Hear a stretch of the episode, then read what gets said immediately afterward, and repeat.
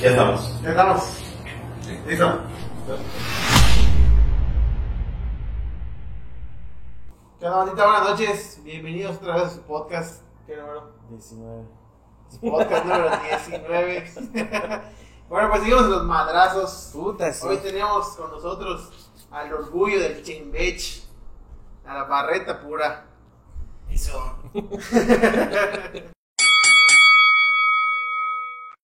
Estamos todos en barretas, Pinzón.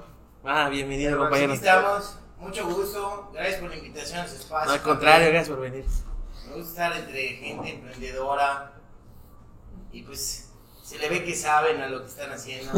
Ahí Vamos aprendiendo en el Eh, camino. eh, Tienes todo. Solo fallamos como 17 mil veces, pero aquí andamos. Estoy aprendiendo. Bueno, pues, ¿qué onda, carnal? Cuéntanos un poquito quién es el barretas, Pinzón.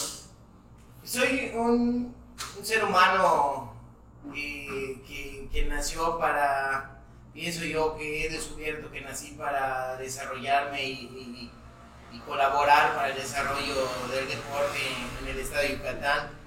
En este momento, en especial en el deporte del boxeo.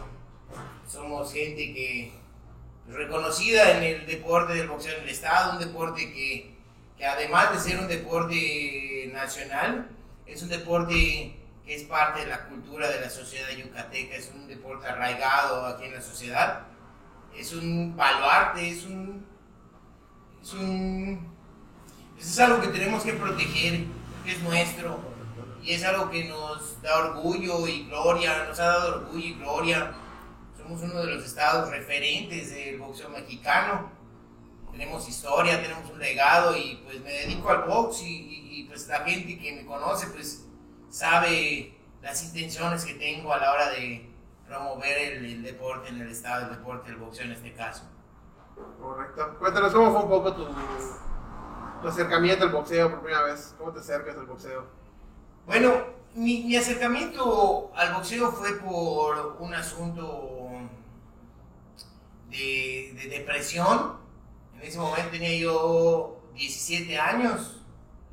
Pues dije, quiero buscar algo para desestresarme. Como ya traía las intenciones del barrio y, y- Ah, y la educación así en la calle, nos educamos en la calle, pues me, me interesó el box por, en su principio porque pues quería pues refinar la, la, la, la técnica para poder trompearme a los, a los enemigos del barrio, pero pues cuando me integro al box y empiezo a desarrollarme, me fue curando todas esas eh, intenciones negativas.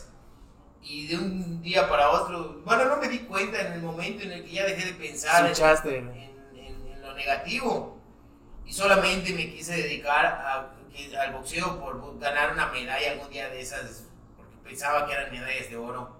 O sea, tú desde, desde chavito ya le metías a los vergazos, no tenías miedo a esa madre. Éramos madreadores, somos, son- provengo de una familia, pues, en, en- en ese momento, mis tíos, eran jóvenes, hermanos de mi mamá y también mi papá, provengo de una familia de gente brava. Bueno, soy descendiente de cantineros. Ujú. Es mi tío, bueno, en paz descanse, yo lo sigo, sigo platicando con él. En mi conciencia, cuando necesito tener alguna respuesta de algo, platico con mi tío Mundo, un ex presidente de la Alianza de Cantineros. Ujú. Mi tío Manuel también cantinero, mi papá cantinero, José Pinzón, Los Cocos, La Casita de Paja, mis tíos, Ah, mi abuelo, eh, la Cruz de Gales, mi abuelo de Campeche también tenía, era cantinero, soy descendiente de cantineros y pues al ser descendiente de cantineros crecí en un entorno en el cual siempre se hablaba de madrazos. ¿Cómo solucionaban mis tíos, mi abuelo? Hablan la historia de mi abuelo, que mi abuelo era muy madreador y tenía, era una persona educada y noble, pero pues a la hora de ajustar y resolver las cosas, pues era por la fuerza y más en esa época, ¿no? Imagínate también los cantineros. Ya. Y crees, y crees con ese entorno en el cual entre tíos y primos, las reuniones familiares, nunca faltaba hablar de madrazo, incluso a veces uno que otro tío se Los terrenos a la verga. Ajá, exacto, exacto, exacto. Se ponían al brinco.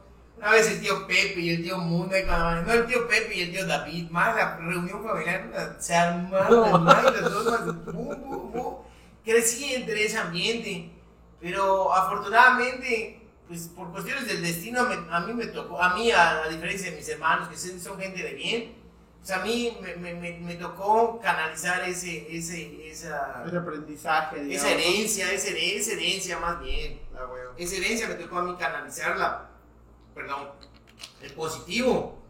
Y me integré, me, me interesó, porque pues también en la zona en la que, en la que no, yo crecí en Ávila Camacho, aquí cerca de donde estamos.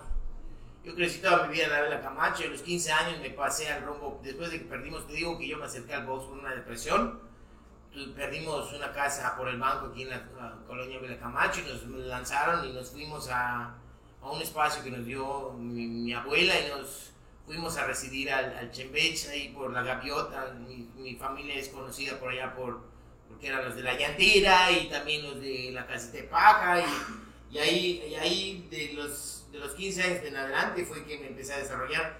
¿Por qué me llamaban el ídolo del Chembech? Porque como era yo un niño que crecí también allá, la familia y todo, pues, pues me apreciaba mucho el barrio de allá y me conocían.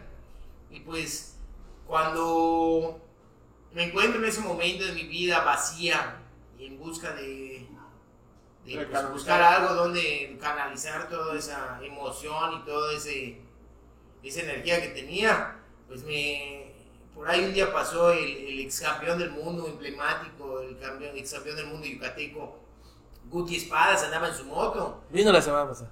El papá o el hijo. Eh, El papá. El papá, fíjate qué padre. Él fue el que me Por eso dijo él que tuvimos la semana de, de madrazos. Ah, ok. Entonces, él, fue, él es mi mentor. Él pasaba en una moto, es amigo de mis parientes también. eh, Crecieron también por ahí, por la misma zona. Él era de Chumuñópolis. Ujú. Mi- mi- mis parientes eran más para aquí, para el centro, por la gaviota, cerca de Mejorada, pero pues era gente que se conocía. Entonces, al calor de que tenían la amistad de esa, mis tíos con el Guti, yo lo veía pasar en la moto y una vez le, le pregunté, oye Guti, me gustaría, me decía, adelante, ve al gimnasio. Y pues al día siguiente fui al gimnasio, pero pues estaban sus encargados de Guti o sus ayudantes de Guti. Eh, una persona que ya de en paz descanse, pero lo aprecio mucho, que en ese inicio él, cuando llegué al gimnasio, uno de los ayudantes de Guti, al conocerme y saber de dónde, la familia donde vengo y todo, prefirió cortarme. Aunque llegué con el mensaje de Guti y dije, oye, vengo porque Guti me dijo que yo venga, me dice, no, chavo, no. Pues ahorita no hay chance, y si va a haber chance, tiene que estar él. ¿Dónde Sí, fue esto? sí. ¿En San Francisco sí? No, en la, en la calle 44 era una. Ya no existe ese gimnasio, era del Instituto del Deporte. No. Ah, ya sé cuál, ya sé cuál, ya sé cuál. En la 44. En la media esquina. Mm, Estaba así como a media cuadra, un galera, una ex bodega. Ah, bodega, un galerón. De. de Enequén, ¿cómo se llama? De, bueno, de cordelería. Cordelería. Sí. Y ahí el, el Instituto del Deporte, cuando eso creo que la administración de Rolando Zapata, el, el, no me acuerdo bien quién era el director de deporte, pero pues ahí tenían, ahí contrataron a Guti y abrieron ese nuevo gimnasio y pues los chavitos sabíamos, sabíamos que ahí estaba. Y pues ahí tenía Guti a su equipo también y una persona de su equipo como que me, ¿Qué puedo decir? me negó, pues también igual lo entiendo, porque pues en ese momento, pues el chamaco ya sabes que es rebelde, de dónde viene, pues, como que no le convenía desarrollar a un, un de porque no sabía cómo iba a resultar, pero al final yo salí y sí me salí con un sentimiento así de coraje, un poco de ira, de decir, ay cabrón, este güey no me quiso, voy a regresar mañana. Y regresé al día siguiente y otra vez no estaba good y me volvieron a batear. No. Y dije, cuando volví, le dije a Guti cuando lo vi cruzar otra vez, oye Guti ya fui dos veces, pero pues la gente allá me dice, no, anda mañana a tal hora. Y llegué al tercer día, ya llegó Guti, y me integraron al equipo. A huevo. Cuando me integro al equipo, ahí vi, ahí vi mis esperanzas, ahí dije, aquí me voy a quedar. Aquí Porque soy. yo ya sabía, pues tenemos información, digo que el boxeo es parte de la cultura de nuestra sociedad y yo sabía que pues los boxeadores yucatecos pues salimos adelante y los boxeadores yucatecos pueden comprar el carro, la casa y boom, y pues ya me quedé y fue que me empecé a desarrollar, pues, logramos desarrollarnos en una carrera amateur muy corta, llegué a los 17 y a los 19 años ya me estaban debutando como profesional y ¿Recuerdas esa pelea? Sí, todas mis peleas las recuerdo desde la amateur, todas- fueron muy pocas mis peleas amateur, las recuerdo todas. El debut fue acá en Mérida. El debut fue acá en Mérida, después de un, un campamento que hice con Guti Espadas Jr. En ese momento venía a entrenar con su papá acá, venía de- desde Miami a hacer un campamento acá con su papá. Y resultaba que llegaba al gimnasio, ese que te digo de la calle 44, que era el Instituto del Deporte. Y llegaba ya por hacer ese campamento con su papá. Y cuando llega en busca de sparring, me suben a mí a sparrear con, con, con el campeón, con Guti, el ex campeón del mundo, Guti Espadas, el hijo, el junior. Junior. Y el Junior, después de que terminó la sesión de sparring, le dijo a su papá, ¿sabes qué? Este, este, este cabrón que se quede para el equipo de, para el, para el equipo de sparring, para su cuadrilla de sparring de Guti. Y pues entre su cuadrilla de, gua- de, de sparring de Guti, pues también resulté ser el más destacado y, y me motivaba a pegarle al campeón, ¿no? Dos, tres golpes me llevé. Pero después de esa, después de esa exhibición que, que di allá en, en el gimnasio. pero Guti Junior era campeón en ese momento. No, Cutis Junior ya estaba de salida. Ah, ok, ok. Estaba Fue preparando cuando para- fue la pelea del Poliforum, ¿no? No, unas peleas antes. Ah, ok, ok. Guti digamos que estuvo en stand-by. Y cuando le empezó a salir chamba en Cancún, fue por esa pelea que, que- que- que ya luego se quedó pegado a Cancún. Ah, Peleó ok. contra Alacrán Pérez, sí, el Alacrán Pérez, allá en, Cancún. Y en una pelea dramática donde pues, noquearon a este cuate por Guti y quedó inconsciente y me llevó Guti como parte del equipo. Me llevó a la, la- pelea y, y cuando llegamos a esa, a, esa, a esa función o a ese evento, yo ahí pues, desperté mi, mi, mi mente o mi enfoque cuando vi cómo lo trataron, el hotel al que llegamos y la expectativa que había con la pelea. Estuve en corto tiempo ya estaba muy cerca de esas mieles del, boxeo y me ayudó a, a- también agradecerle a los Gutis, a los Espadas que me, que me apoyaron en ese momento y, y- pues me sirvió, me motivaron y pues ya regresamos de- del campamento y de- del compromiso que tuvo Guti y yo ya regresé con una visión más clara de lo que quería en mi vida, en el deporte del boxeo. Y, y resultó un tiempo después que pues decidimos debutar profesional. El primer combate lo hice con Russell Miranda, un campeón de bronce, medalla de bronce yucateco del municipio de Xuxulú, eh, quien fue el promotor, quien fue mi promotor en mis inicios, el que me tenía y me daba trabajo, el comandante Golip. El comandante Golip me me dio mucho trabajo y era uno de los peleadores que mejores ganaban por las características también que, que representábamos el equipo Guti Espadas, el Barreto Pinzón, y a la hora de que subíamos al ring, pues me gustaba entregar todo. Yo sí, la verdad, sí, hasta el día de hoy recuerdo que a mí lo único que me interesaba era que el público se sienta bien. Ahora hay muchos equipos que no les interesa el público, que no les interesa para nada las emociones que sientan abajo. Nada más les interesa su récord y, y- y su- sus propios O intereses. sea, está, está Hay muchos, espectáculo, hay, hay quienes no. Pero entonces yo sí recuerdo ese desempeño que tenía por ese sentimiento interior que yo quería. Dar A mí me gustaba que la gente se ¿no? se prendiera. Y siempre logramos eso en cada combate. Y pues desde el primer combate, desde el primer combate causamos. El primer, el primer combate nadie sabía quién era, ¿no? Vieron subir un chavo flaco, pues a ver qué va a dar ese güey. ¡Boom! Cuando vieron la primera exhibición, entonces es como que y al siguiente llega el comandante Bolivia y mira, te vamos a dar tanto, pero pues tienes que salir a hacer lo mejor de la primera y pues uh, por Vamos. 500 barras más. Ah, Salí a hacer mi chamba y pues le gustó al público y cada vez le fue gustando al público y empecé a destacar en, en- en- entre mis compañeros, entre los demás peleadores. Y pues me gustaba a mí ese, ese, ese interés que, que le generaba Público. al público, a mi entrenador, a mi promotor, a la misma comisión de box y lucha de, de- de Mérida. Y pues me filtré y, y- y a partir de ese periodo de, principiante, fue desde ese momento que pues, ya se empezó a ver que pues, yo creo que el promotor y mi entrenador tenían claro de que pues, iban a tener un buen resultado en la taquilla, en los combates y ¡pum! Y me volví una, una pequeña estrella del deporte local. Y pues sobre eso fueron saliendo compromisos y la gente me fue conociendo. Habla de compromisos, ¿cómo fue llegar a. Fue a Anaheim primero? Anaheim, California. Lo veo. Pues fue, un, fue una experiencia, es la experiencia de mi vida, ¿eh? Esa es la experiencia de mi vida. Si algún día he sentido el tope de mi físico, el tope de mi vida, ahí lo entregué. Fueron las energías más puras de mi vida. Fueron esas pelota. Eh, tuve muchos combates muy buenos, todos mis combates eran de alarido, pero ese combate de Anaheim fue en un momento de mi vida que tenía que ser ese combate. Ahora entiendo que llegué un poco verde y llegué un poco disminuido, un poco desnutrido, un poco falto de, de algunas pues, algunos algo de las cosas que se requieren para completar un boxeador profesional.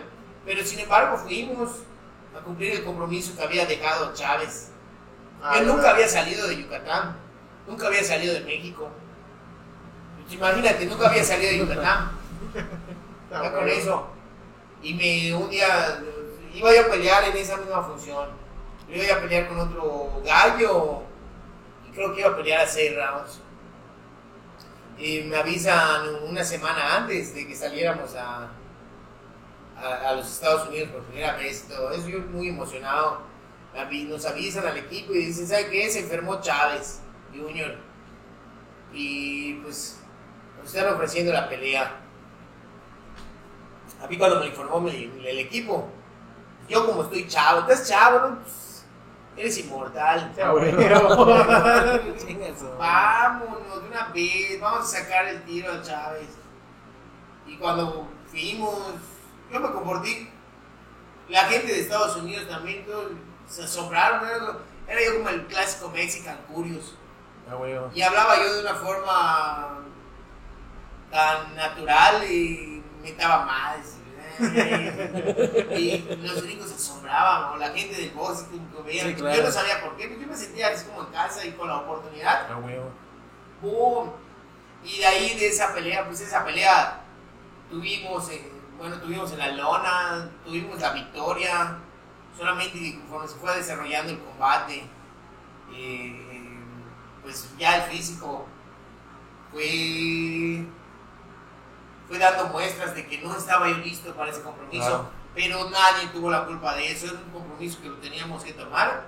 Y sobre esa exhibición, sobre ese sobre ese resultado y esa, esa gente, toda la gente que me vio, como que me salió más chama en los Estados Unidos. Y tuve tres contratos con la empresa Top Rank. Ah, puta, qué Y fui a pelear tres, tres peleas con la empresa Top Rank. Fue a 12 entonces esa, ¿no? Y Fue a 12, cambió de 6 fue a a 12. 10 rounds. A fue 10. rounds, Sí, fue a 10 rounds. Y pues ese fue el tope. Ese fue, ahora yo entiendo, ahora yo lo puedo visualizar así como fue el tope. Después de eso, fue muy difícil volver a llegar a ese, a ese tope por muchas cosas que influyeron en, en mi mente, en mi equipo. Ya los intereses ya no eran por pesos mexicanos, ya los intereses eran de dólar. Mm, ya. Y cuando ya empieza a haber un interés económico y a ver quién se queda con más o con menos, Chinga. empiezan a ver cosas que no quedan claras y cuando a mí no me empezaron a quedar muy claras las cosas, pues es ahí donde llegamos con Guti Espadas. Es ahí donde llegamos con el señor Guti Espadas, que se lo agradezco mucho, siempre se lo voy a agradecer. Él me inculcó muchos valores como ser humano, valores también en el deporte. Pero después de ese combate que tuvimos en, en Las Vegas, fue mi combate número 21 después de ese combate que tuvimos, el 22, porque el 21 fue acá en el Polifono Samná contra el Indio Barbosa, que también llenamos el Polifono Samná. Fue una peleota que eso me catapultó. Entonces, hicimos una carrera muy, muy, muy, muy, pues muy vista, muy seguida, que causaba expectativa mi, presencia. Y yo también cuando empecé a abrir el enfoque y empecé a entender el negocio y dos, tres cosas, pues al final no, no pudimos entendernos en- con el equipo de los espadas, que era pues el equipo que me había desarrollado, me había formado. Y pues ese desequilibrio me hizo tomar una decisión de cambiar de, de entrenador sobre un ofrecimiento también que había por el señor Nacho Berestain de que cuando yo quisiera podía integrar a su equipo. Pues decidí terminar la relación deportiva y de negocios con el equipo de las espadas y me fui a- a- al, al- al gimnasio. O sea, cerraste, cerraste ese ciclo, ¿no? Cerraste Cerré ese ese ciclo y ciclo. te fuiste para... Y pues me fui. O sea, Don Nacho te buscó antes. Ya te había Sí, buscado Don antes. Nacho, bueno, Don Nacho, alguna vez en un combate que tuvimos, Don Nacho se acercó terminando el combate y, y nos dijo el día que quieran, pueden estar allá el día que quieran. El chavo es muy bueno, tiene muy buena izquierda, decía, cuando gusten. Y pues se me quedó a mí grabado ese, ese día. Y cuando llegó el momento volví a retomar la propuesta, fue como tres años después, ¿eh? como dos, tres años después. Todavía le dije, oye, vamos a preguntarle a Nacho si todavía hay chance de, de irme para allá. Y pues eh, Nacho se aceptó y ya me fui, pero pues ya me fui un poco, después de todas esas situaciones que andaba yo viviendo y esa confusión y ese cambio de equipo, ya me fui un poco, me fui psicológicamente diezmado. Te movió mucho esa madre. Sí, y sí absorbí muchas cosas, muchas, muchos valores, principios también de, de- del jefe Nacho. Nacho Berestain es uno de los mejores entrenadores de la historia del boxeo mundial. Y cuando estuve allá cerca de él, escuché, vi y me cambia otra vez la mente. Y en ese momento que me cambia, y escuchando eso, la mente me cambia, pero ya me cambia queriendo, queriendo pues hacer lo que estaba haciendo, lo que hace Nacho. Y dije, no, yo creo que ser boxeador no es lo que me toca a mí. Mm. O sea, como que quería ser entrenador. No solamente entrenador, me, me- me- me- me llamaba mucho la atención eh, el, Transmitir el mensaje del el transmitir boxeo. el mensaje, acercarme a mis compas y decirles, no, el boxeo no es así, el boxeo es así. Y, y- y- y si tú eres un boxeador profesional, tienes que tener esto, esto y esto. Y así, y si me explico, O sea, cosas que usualmente no se dicen. del no se dicen porque no es como que algo que no, puede, no, no se puede decir. Pero como yo ya lo había descubierto y era un joven que, que, que, pues, que no, no, no, no, no, no dependía de, de ningún grupo social o político que me, que me tuviera yo que tallar, pues me vine, renuncié a, a- a- a- a- al, al equipo de Nacho. Pues me acerqué le dije a Nacho, que jefe, no siento tener el apoyo que, que requiero. La verdad me está costando más caro ser boxeador, estar aquí en la Ciudad de México, me voy a regresar para mi tierra. Me dijo el jefe Nacho, no, el día que quieras aquí voy a estar para cuando quieras. Oye, Juan Manuel Márquez, ¿sí allá? También Juan Manuel entrené con Juan Manuel Márquez. Sí. Bueno, no éramos en, el mismo... Juan Manuel Márquez entrenaba ya después de que entrenábamos nosotros. Ah, ok. Nos quedábamos a ver sus entrenamientos, platicaba con nosotros, nos identificaba, éramos parte del equipo de ahí. Pero sí, lo, sí, sí, Sí, pude estar cerca pues, de esas formas, de cómo se, cómo se lleva un peleador de verdad para llevarlo al campeonato del mundo. Yo cuando llego allá al, al Nacho Berestain, cuando llego al romance de Nacho Romano. llego como un peleadorcito que no estaba bien informado de los asuntos legales, que no sabía yo de lo realmente que era mi profesión, o cómo me, o lo cuando llego yo y descubro cómo es tratado un verdadero peleador o cómo se desarrolla un deportista, dije no, no creo que estén haciendo el trabajo que, que se tiene que hacer. Y fue que me, que me retiro y empiezo a tener Eso, esa fue la razón de tu retiro. Sí, cuando, cuando me di cuenta, cuando me, cuando, cuando me di cuenta de esa dimensión eh, eh, en la que tienes que estar para poder realmente llegar. Ok. Yo dije, en la dimensión en la que me encuentro, por más ganas que yo le eche, no voy a llegar. Ya dije, no, para que no se de carne cañón o de ficha, para, Claro. Para que otros. Con lo que ya aprendí, ya entendí acá, voy a irme a mi estado y voy a empezar a promover algunas cosas y boom, boom, boom. Llegué, todavía llegué y hice como siete combates más después de eso. Siete, ocho combates más. Con el brasileño fue después de eso. En la, fue- No, fue antes de irme con fue antes. Sí, fue antes de irme con Nacho, sí. Sí, antes de irme con Nacho hice, hice una carrera, pues ya tenía base en mi carrera. No, varios eventos de Ya había ido a. Estados Unidos, ya había peleado tres veces en Estados Unidos, ya había tenido, ya había eliminado por el Foro Sanacá, ya era como que un, ya, ya tenía yo Un referente. Sí, ya era referente, pero no tenía yo la infraestructura o el soporte, el soporte técnico para poder seguirme desarrollando. Y yo cuando entendí dije, no, ya ahorita ya estoy fuera de tiempo para que me metan esa infraestructura. Ya estoy en y pum, y ya no. Se me cruzaron los cables y, y decidí retirarme un día. Y me retiro un día, y empiezo a observar desde fuera, y empiezo a ver, y empiezo a entender, y empiezo a proponerle a la gente del boxeo yucateco, y empecé a, a- a- a- profundizar más en los asuntos administrativos de- de- del deporte. Pues ahí fue donde me, me- gustó quedarme. Y el día de hoy, pues hoy estamos aquí platicando porque pues a eso me dedico. Soy un promotor, soy un agente deportivo, soy, soy una persona que se dedica al deporte, en este caso al boxeo. Y pues, en base a los resultados en el tiempo que, que hemos estado en esta disciplina, estoy seguro que no nací para ser campeón del mundo. Sí nací para ser boxeador, pero no nací para ser campeón del mundo. Seguramente nací para poder lograr que otros jóvenes puedan cumplir ese, ese sueño de manera real, con las herramientas y las armas que se necesitan para llegar a ese lugar. Y pues eso es lo que ahora, a lo que ahora me dedico, a fomentar eh, la promoción deportiva y pues también asuntos ahí de política deportiva estamos metidos, entre muchas otras cosas. Me llamó mucho la atención que comentabas que, que traías unos problemas mentales y psicológicos y todo eso. Creo que la manera en la que lo estás expresando es como que tú buscas que, que cambiar la manera en la que se entrena, se entrenaba antes a la que se entrena ahora. Antes era más mano dura el entrenamiento, ¿no? Ahorita ya se contemplan muchos más aspectos para construir un boxeador, ¿no?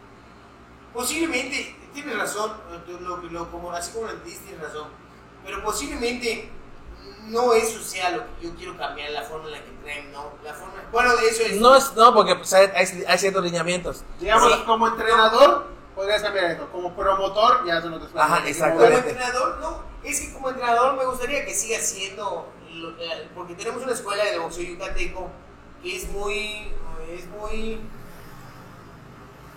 es muy del boxeo yucateco, es una escuela que, que- que se desarrolla con, con todo, pero más sin embargo, le hace falta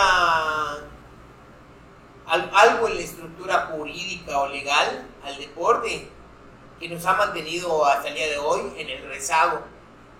No creo que sea la forma de entrenar, no creo que sean los equipos deportivos. Bueno, estoy completamente seguro, tengo la certeza de que no es la forma de entrenar, tengo la certeza de que no son los equipos deportivos, tengo claro de cuál es el- el- Meollo del asunto. el- tengo claro eso y, y- y- y por eso estoy y por eso continúo, porque sé que hay, hay, hay, hay una forma y esa forma para poder lograrla me tienen que apoyar las autoridades deportivas del estado de Yucatán, sea la Asociación de Boxeo Amateur del estado de Yucatán, o sea el gobernador del estado, el Instituto del Deporte, que pueda mediar sobre esas cosas, asuntos de calidad en el deporte. Y es lo, que, es lo que yo descubrí. Al final de cuentas es lo que yo descubrí.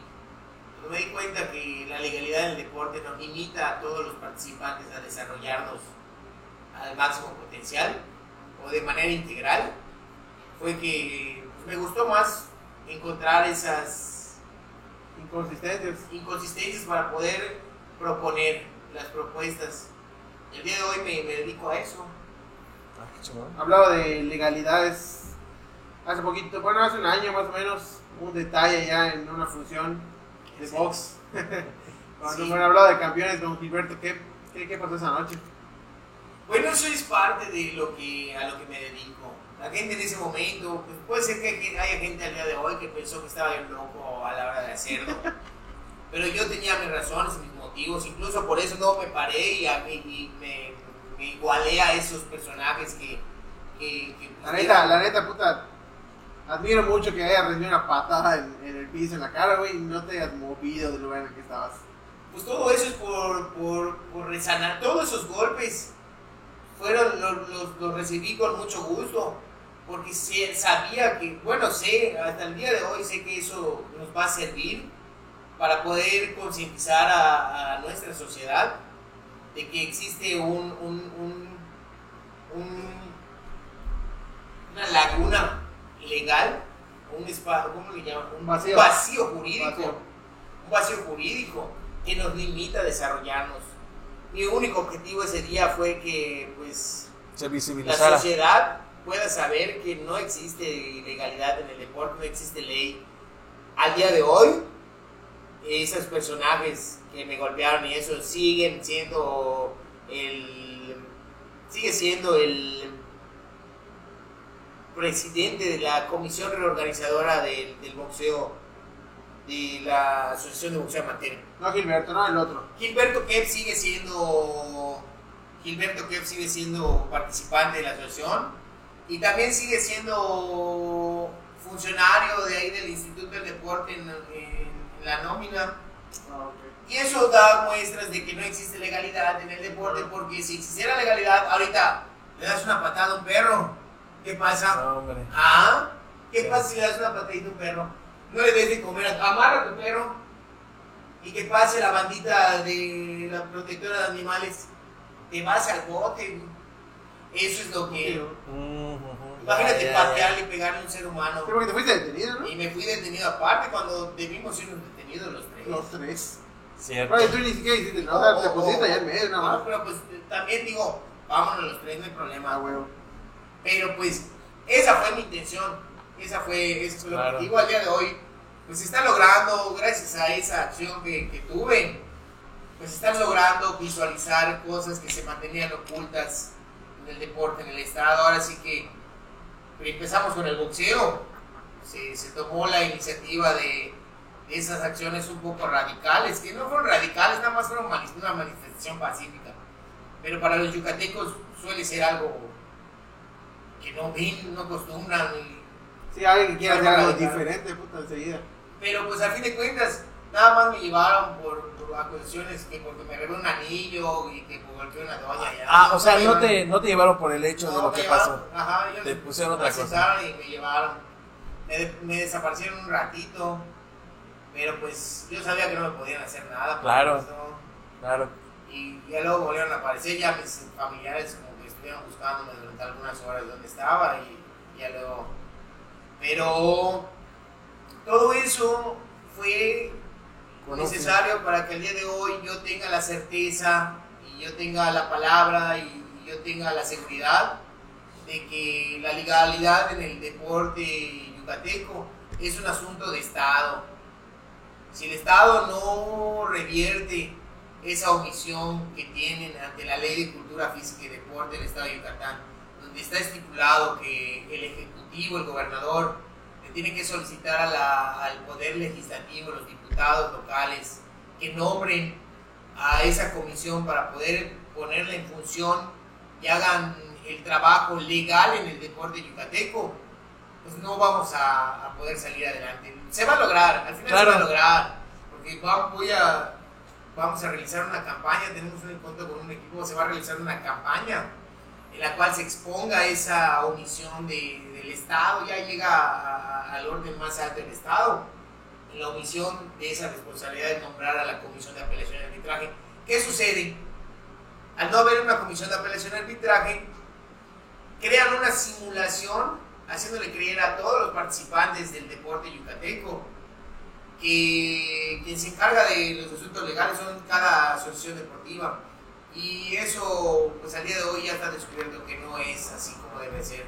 La legalidad del deporte se rige por medio de la Comisión de Apelación y Arbitraje del Deporte del Estado de Yucatán. Y es eso lo que genera el comportamiento correcto de una sociedad.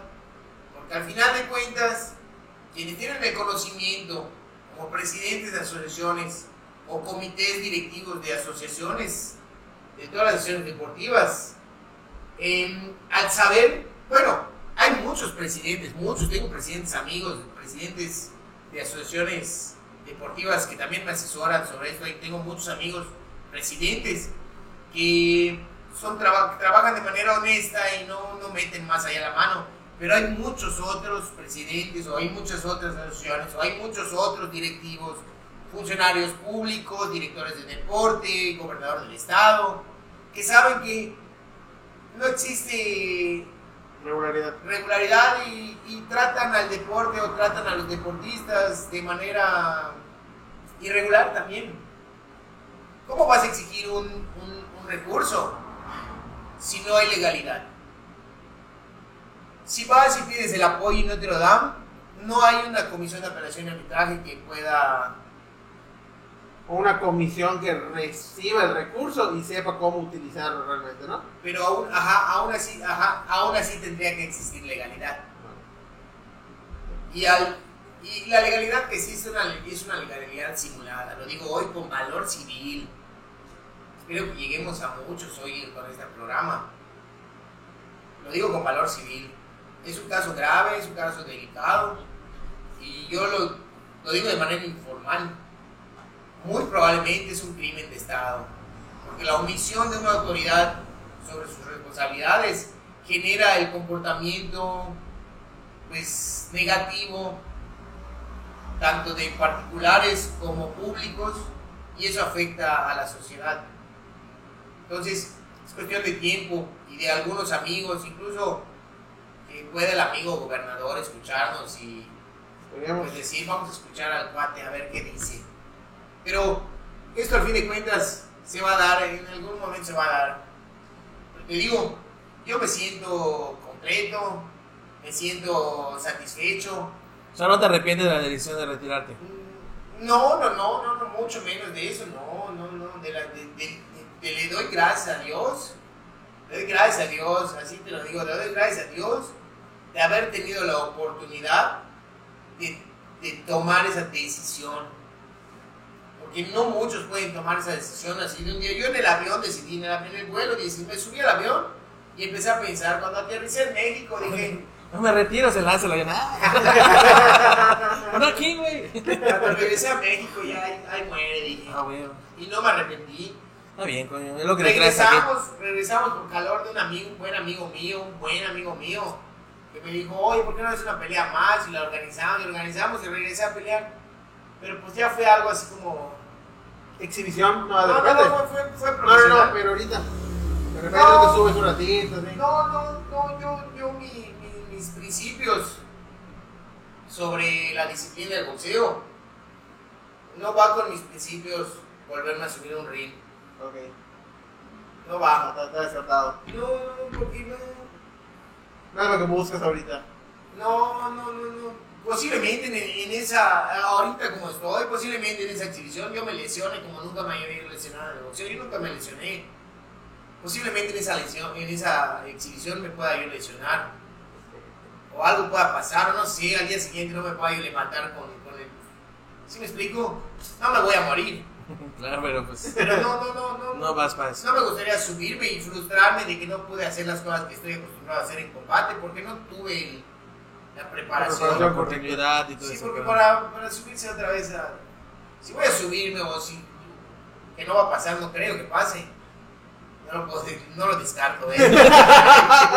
Digo que Pedro me dijo que te parte la mano. sí, que va a desmadre acá. Pues no lo, no lo descarto. Bueno, es que uno, uno, nunca sabe, coño. Nunca sabe, pero la verdad es que sería algo muy atrevido el deporte es una disciplina, el, deporte del boxeo es una disciplina muy exigente. Me da un chingo de respeto. Posiblemente no lleves la tarea a la escuela y pues, te metes en una bronquita con el entrenador. Pero si en el boxeo no haces la tarea, algo te puede pasar. No estoy pensando, nunca pensé que me pase, no, me interesa si me pasa así. Pero en el boxeo puedes perder la vista. Ah, sí, cierto. Puedes paralizar a Hay esta película de esa madre. Sí, en el boxeo se muere gente no es común. Pero pasa. Son cosas que pasan, así como pasa en una oficina se accidentó alguien o el que se subió al. se le En algún otro deporte que no es de contacto, puta pasa. En el ¿no? fútbol, en todos lados, en todos lados pasa. En, en todos lados hay riesgo. El boxeo también tiene su riesgo. Pero si hablamos de que cada año hay mil funciones de box en el mundo, o cada año participan cien mil boxeadores en todas esas funciones, uno muere. Es una estadística muy baja. Sí, vamos, somos seres humanos, digo. Sí. Una, Sí, una vida, una coño. vida. Pero, Pero pasa, ¿no? es, es algo que pues es parte de, digo, pues, aquí sentados ahorita nos podemos morir. Así es. O Pedro, ahorita que le metes un vergazo se puede morir, güey. Uh, vamos a, a aclarar eso. Ah, pues qué A fin de cuentas, todos nos vamos a morir. Así es, todo para Así allá. es. Sí, eso también me motivó una vez en mi vida. Oye, sí, lo mío dijo Guti, ¿verdad? todos nos vamos a morir. Lo. Lo mismo. Posiblemente, es que traemos esa posiblemente Es chip, ya lo es un escuché y chip. todavía lo sigo. Esa es las influencias de Guti, del papá Guti. Bueno, de los tres que estuvieron, bueno, cuatro. Gustavo Hernández, Espadas, Cruz, el papá. Luego, Carlos Espadas, Espinosa, el cachorro. Después, Guti Espadas, Junior. Es una influencia, todo es- él sabe que hay un acuerdo entre mi papá y él sobre mi, mi, mi, mi, mi permanencia en el boxeo. Y también Gustavo Espadas López es otro de los hijos de Guti, que fue el equipo que me arropó y, y de los que pues adquirí muchos valores. Pero te digo, el, el Guti, el papá, me inculcó, me inculcó Sí, está muy cabrón. Está muy me inculcó no tenerle miedo a nada ni a nadie, ni a nada ni a nadie. Y Pues él me lo inculcó. Otra vez estábamos en el estadio Salvador Parado. Ahí está. Ahí está. Bueno, lo que bueno, quería. Mira, carita de camita. Una vez estábamos, una vez estábamos en el estadio Salvador Alvarado. Y pues ya después de que me retiro y empiezo a hacer estas acciones que hago. Y estaba ahí caminando y yo pasé, ¿qué onda? ¿Qué pasó, José? Y estábamos caminé, caminé un rato con él. Y en lo que caminaba un rato con él, busqué y le tiré y pum, le digo, oye, Guti, ¿por qué crees que pasa esto en el boxeo? Y dice eso. Mira, José, hay un grupo de gente que siempre ha estado en este, en este lugar, pues que así se maneja y tenemos que saber cómo comportarnos. Pero tú, tú eres cabrón, eres como tu tío mundo, me dice. Así eres como tu tío mundo, cabrón, por todo, pum, pum, pum, quieres entrarle y por todo quieres... Me suena, el mundo es del. Mundo Echeverría. Es el sí, ahora Ah, mi primo, el Mundo Echeverría Lara, es mi primo y él es el que administra. Eso me sonaba. Entonces, de mi tío es Miguel Brito. ah, pues es mi padrino. Simón, ya sé. Sí, Ahí las láminas güey. Brito. No, estoy tan pegado así un Sí, poquito es de mi carrera. padrino, me ayudó Miguel, mucho tiempo me ayudó. Y hasta el día de hoy seguramente me ayudaría para cualquier cosa que Sí, no necesite. la neta. es, un, es una buena persona. Y entonces, cuando me dice Guti, me dice Guti eso, y yo, yo pensé así, muy dentro de mi ámbito, un sentimiento así, chinga. Bueno, es más, te lo estoy diciendo ahorita, lo estoy sintiendo de chinga, Guti. Si tú me hiciste así como soy. Guti una vez, entre todo lo que me hizo, porque él me hizo bravo, digo, ya traía yo bravura, ¿eh? pero él me hizo más bravo. Es como- Despertó la bestia. refinó Trae- la ajá, traes al pitbull y, y, a- y aquí te lo volvemos más bravo. Entonces, Guti, Guti una vez me contó, y también son, son de las cosas que me marcaron para hacer las cosas que hago hoy, más no las hago como él me lo contó. Voy a contarlo, porque me lo contó y tengo el derecho a contarlo, porque no, es- nada malo, ya pasó y es un pasado que, pues, que le dio a él la experiencia, ¿no? Pero Guti Espadas una vez me cuenta, me cuenta estaban por ahí por el monumento a la bandera o algo así, era el rollo. Y en ese momento el que era el promotor que se encargaba de, de, moverlos, la persona que tenía asignado el señor William Abraham, pues se había comportado de una forma no correcta. Entonces, Guti Espadas me contó que en ese momento, a ver, pam, pam, pam, para todo. no te voy a decir por qué, porque ya sería, ya que eso lo diga, Ajá. pero te voy a decir que lo paró de culo. Y, y no sé qué habrá visto enfrente. Y, y, sigo, y, sigo. Y entonces, esa historia que me cuenta Guti, yo ya cuando va a pasar el tiempo, digo, ah, entonces sí se puede parar de culo al promotor que se pase de listo con el que y paré y, y enfrenté a dos, tres promotores. El día de hoy hay uno de ellos que, que me pidió la disculpa y yo la tomé de buena forma y el día de hoy platico con él y, y me invita a los eventos y todo eso. Pero si yo hice esas cosas fue porque también tuve la influencia o, o- o me despertaron en, en mi mente de que podía hacérsele eso a un promotor que, y boom, boom. Y dos, tres- dos tres chambas también hice. Por fuera. Informes al 99. Puta, ¿no? otro. Así empezó Guti, ¿no? Sí, Que ya, hacía sus chambas por fuera. Exactamente. así se entró al boxeo. Sí, ajá, ya. Lo que les digo, todo eso que les digo también yo, lo- a mí yo, lo- yo, lo- yo, yo, yo lo, Te lo contó, te dijo. lo contaba y pues era, era, era- es influencia. No, que sí. Dime con quién andas y te diré quién eres. es verdad.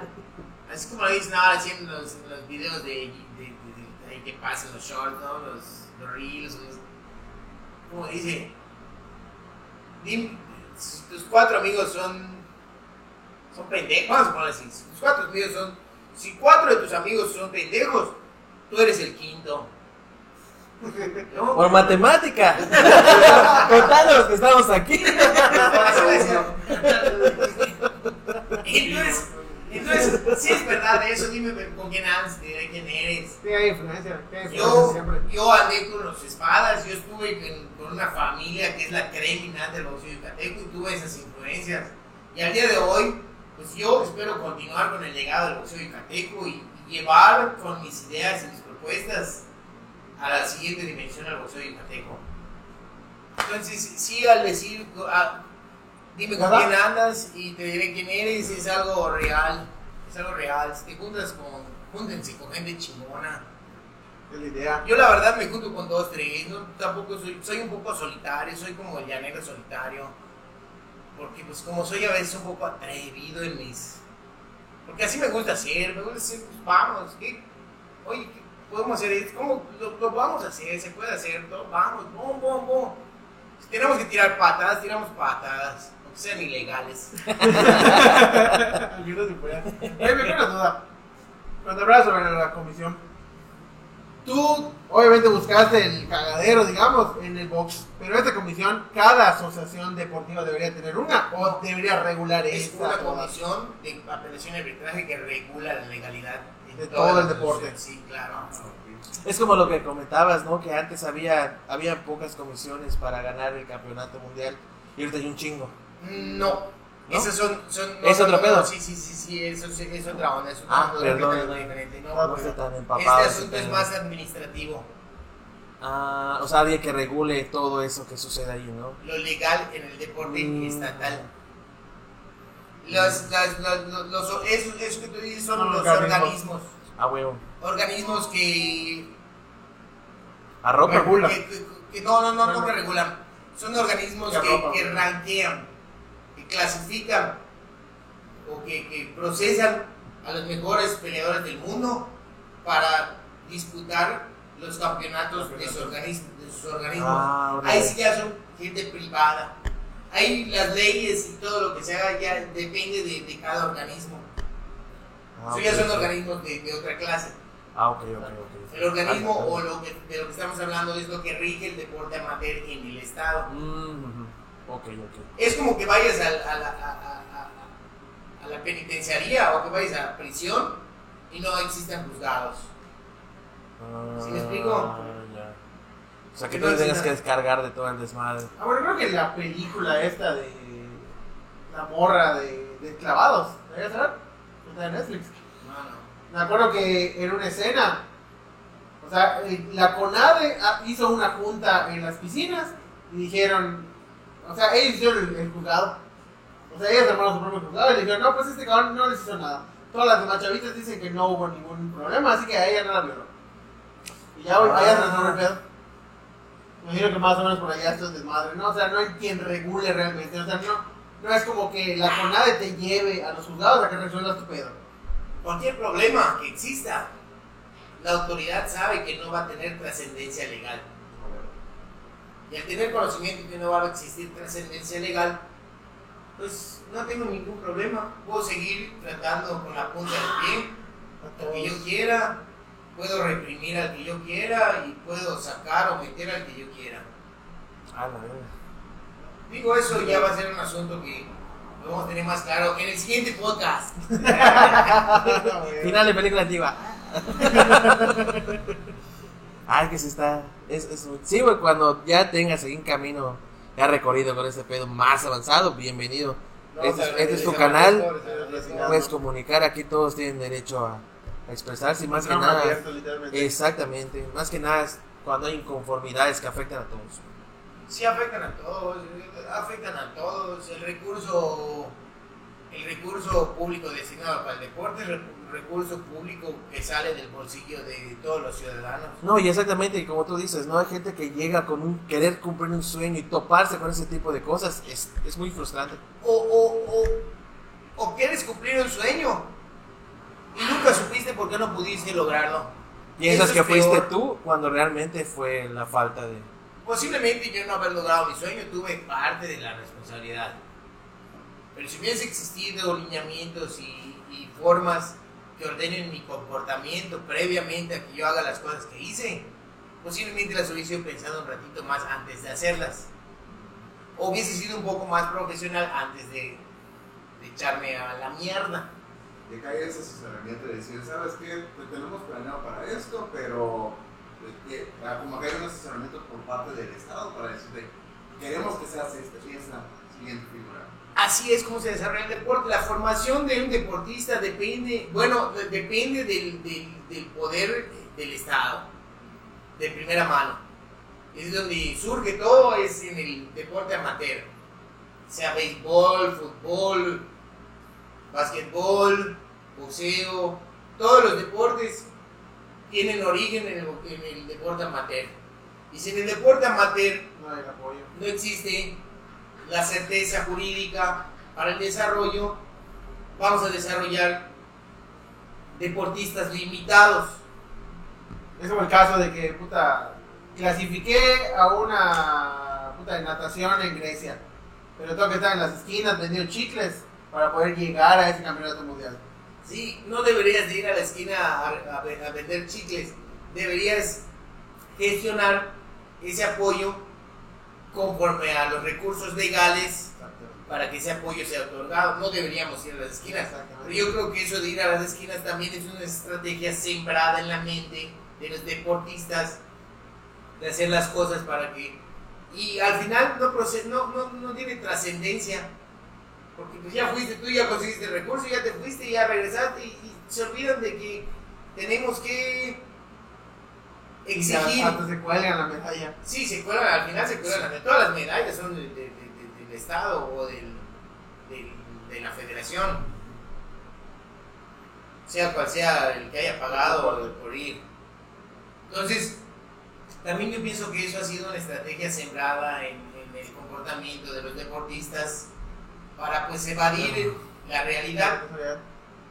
Es como todo, ¿no? O sea, te, te crean ese chip de, del mexicano que es luchón, que todo lo puede. Tú, tú prepárate en el gimnasio adelante, olvídate de las leyes y eso, vamos nosotros. Y resulta que a veces sí han salido jóvenes que destacan el deporte por esa intención. Pero pues Pero no. eso no le conviene a nadie. Eso también es necesario. Bueno, es necesario, pero no tiene que haber ese tipo de... O sea, te tienes que romper la madre en tus entrenamientos, preocuparte por tus entrenamientos, pero no estar pensando, puta, en los pedos legales, en los pedos de cómo te vas a administrar. De eso nos tenemos que encargar los administradores. Exactamente. Que sería el entrenador, o el presidente del club, o el presidente de la asociación, o el secretario, el tesorero y el vocal, el vicepresidente, la solicitud al Instituto del Deporte, todo por medio de oficio y poco se da. Ah.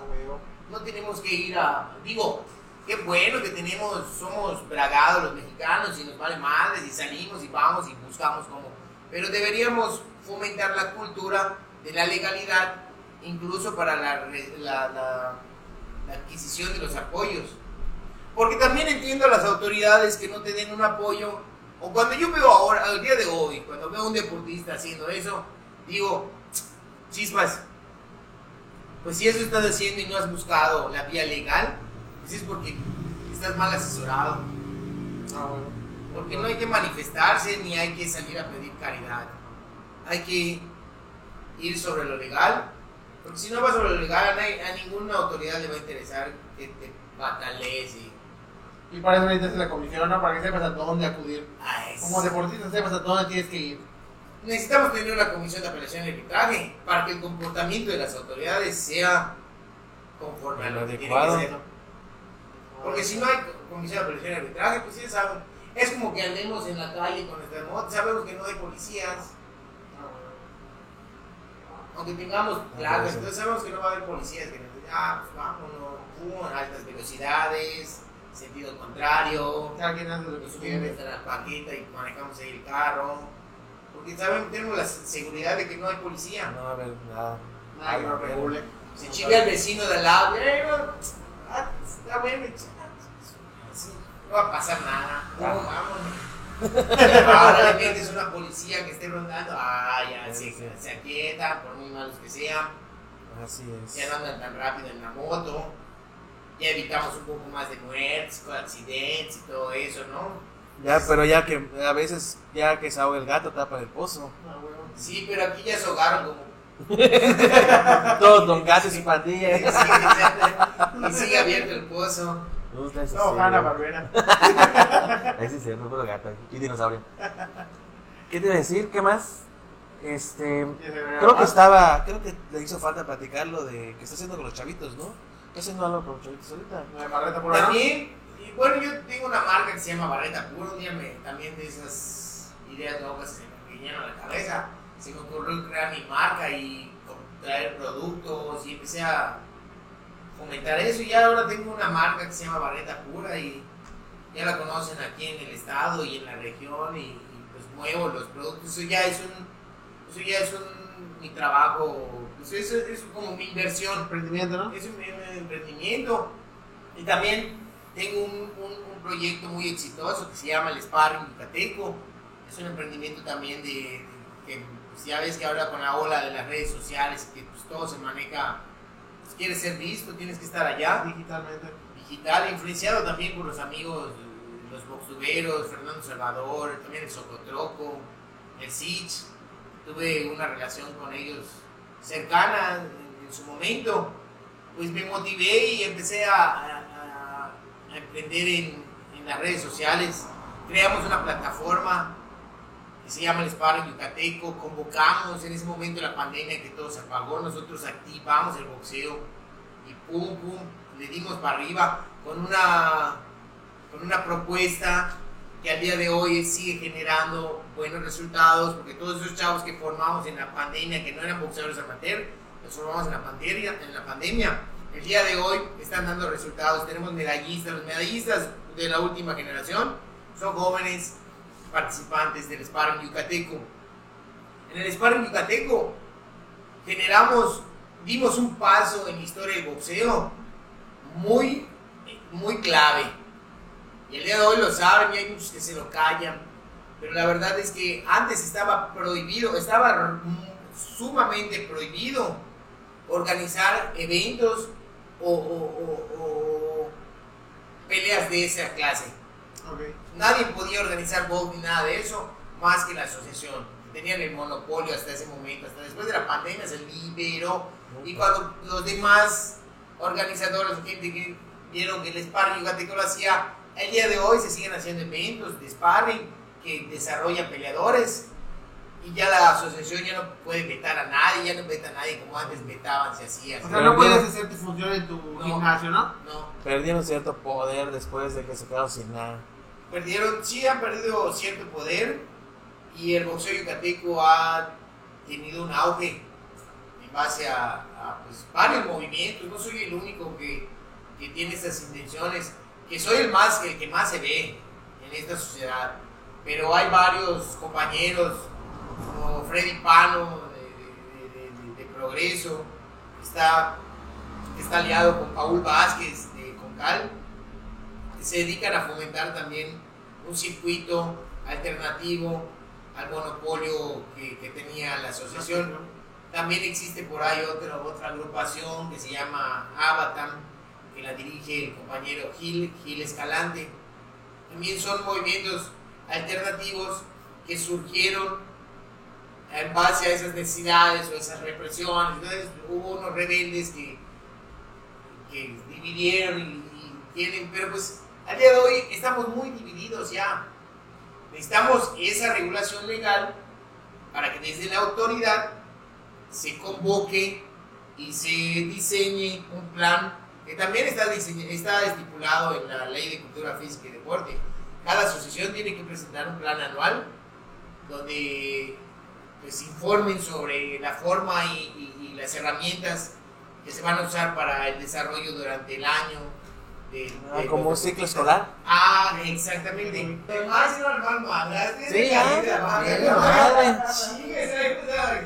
No, hombre. Puta, tres capítulos de madre. Sí, güey, ya no se prende, güey. Es que la semana pasada, el martes, entrevistamos a un luchador al Aztlán. Después al Guti y ahorita tenemos a ti. Puro vergazos, güey. A la siguiente, ¿quién- ¿quién va, güey? La Yalira, güey. La de...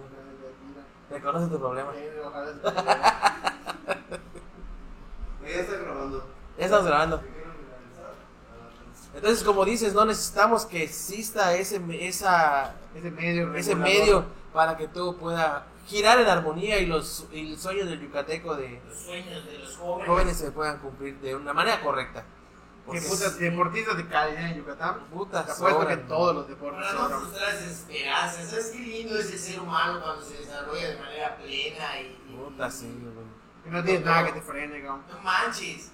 Nos convertiríamos en super yucatecos. Seríamos. Seríamos humanos con un desarrollo distinto al que teníamos antes.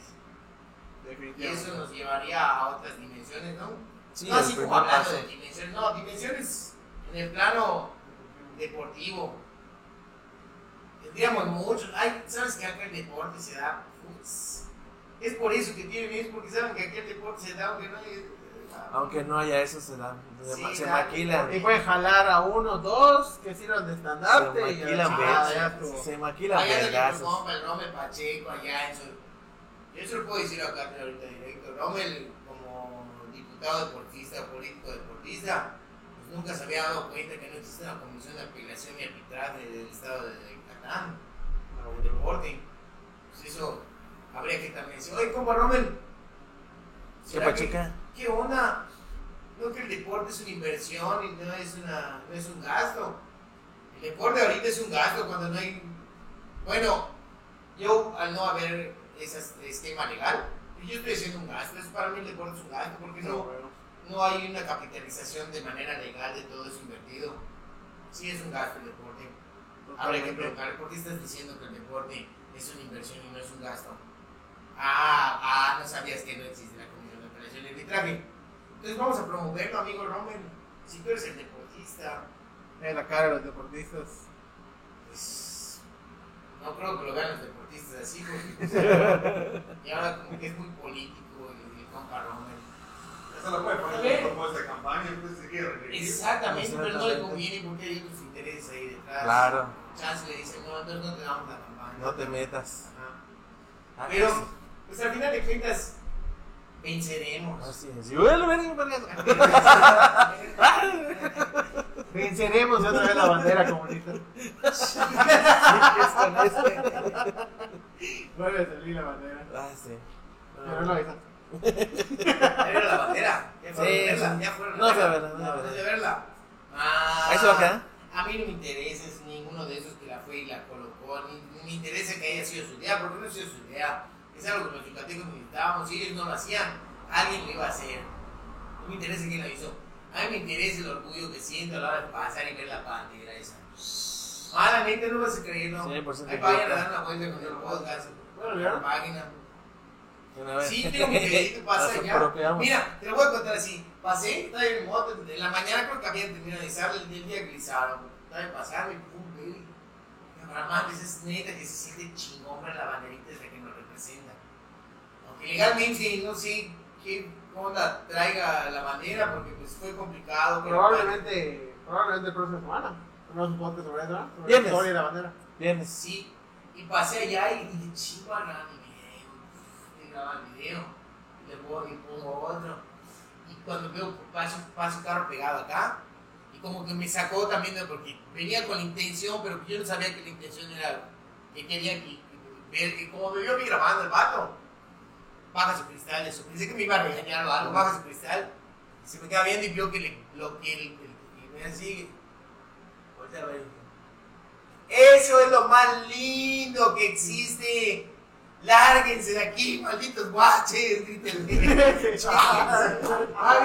Qué bueno que no lo grabé porque si le subía luego me iba a arruinar el video. Le decía más de cuatro con su xenofobia. Eso. Lárguense de aquí, guaches. Va el carro. Pero sí genera Dieta orgullo. 98. Genera orgullo que incluso hasta, hasta eso le rebotó al copa. ¡Maja, qué bonito está esto! Lárguense de aquí, guaches. ¿viste, mate? Esa es la otra cara de la moneda. Bueno, la verdad, yo no- a mí no me espanta que lleguen los guaches. Que lleguen. Y, y ¿sabes qué pasa con los guaches cuando llegan? Dos, tres disturbios hacen y no les queda. Se tienen que volver a ir. Porque no, no se permite eso. A los dos se adaptan. No se adaptan. hablábamos, los dos se adaptan. La no velocidad. Se van, se van. Los malos se van de acá. Uno que otro se queda, pero no le resulta muy. No le resulta. No hay metro para que No resulta. No es redituable. No es. No la realidad, ¿no? Sí, por la Ya va a haber extraí para asaltar. Luego puta, luego puta salta y los encierran en telecazuela. Ah, sí, eso fue Campeche, güey. Ah, Fue. Campeche. Digo, en algún momento algo se va a desvirtuar, pero hasta el día de hoy también darle gracias al secretario Luis Felipe Saidén. Tiene bien segurito el Estado. Dos, tres veces ya me atropelló la Secretaría de Seguridad Pública, mis derechos humanos. Pero la verdad me respetaron mucho porque a pesar de que les dije de todo, no me golpearon ni nada, no me encerraron. Pues claro, porque se los devolvías. No, carnal, ahí vale madre que seas boxeador. Sí, Ahí puedes decir, nada más no golpees. Claro. Si golpeas ya está. Ya le, le abres la puerta, que puta No. macanazo. La verdad sí me atropellaron un poco, pero la verdad no, no, no los juzgo a los vatos. Es un, es un, digo, a alguien, a alguien le caerán mal, pero pues a mí, a pesar de lo que me han hecho dos tres veces, sigo pensando que es una policía que nos tiene protegidos. Sí. Saben Así es. dónde está y todo. Y pues así vivimos en nuestro estado, eso somos, somos estamos orgullosos de ser yucatecos. Y agradecido de que me hayan brindado el No, espacio. coge contrario, Gracias, esta es tu casa, ya te dije. Qué buena plática. Muy buena, muy, buena. Otra vez nos sorprenden más los invitados. Solo va a faltar armar los putazos, ¿no? Así es, próximamente nos vemos en el Jaguar Gym. Nos vamos a partir la madre. Pedro, Aslan, el Bubus, Adán y yo voy a grabar. Octavo, Sí, porque si me pongo a parecer Mohamed Ali, güey. Sí, ¿cómo ya está? Igualito sí me voy a ver. Pero no como Mohamed Ali. No, yo soy el abajo. Bueno, pues sería todo por hoy. Muchas gracias a, los, a- a los que llegaron hasta acá. Muchas gracias por. Invitado. Por visitarnos. gracias a la Nación Pelaná, gracias de verdad. Está bien, está bien a todo dar su, su espacio, ¿eh? Gracias, Se gracias. ve que traen con queso las Ahí enchiladas. está. Y pues yo, yo creo que sí van a tener futuro. Esperemos. Sí. Bueno, ya tienen el futuro, ya están en el futuro. No le tenemos miedo a nada. Ya lo aprendimos, ya lo aprendimos del Crut y del, del Barretas. Ah, sí, de todo, algún día nos vamos a morir todos. Así es. veo. Así es. No, si, si fueses tú el único que se va a morir, entonces sí piensa. Ah, bueno, de hecho. O Pedro la semana que viene que le metes un vergazo. Pero uno nunca sabe. Uno nunca sabe cómo va Ah, a terminar esa ¿Cómo va a cosa. reaccionar? Hace, hace una semana dice, tiran un machetazo. Ah, queremos que un luchador le meta un machetazo. Bueno, esto lo platicamos después. Muchas gracias a todos. Nos vemos. Adiós.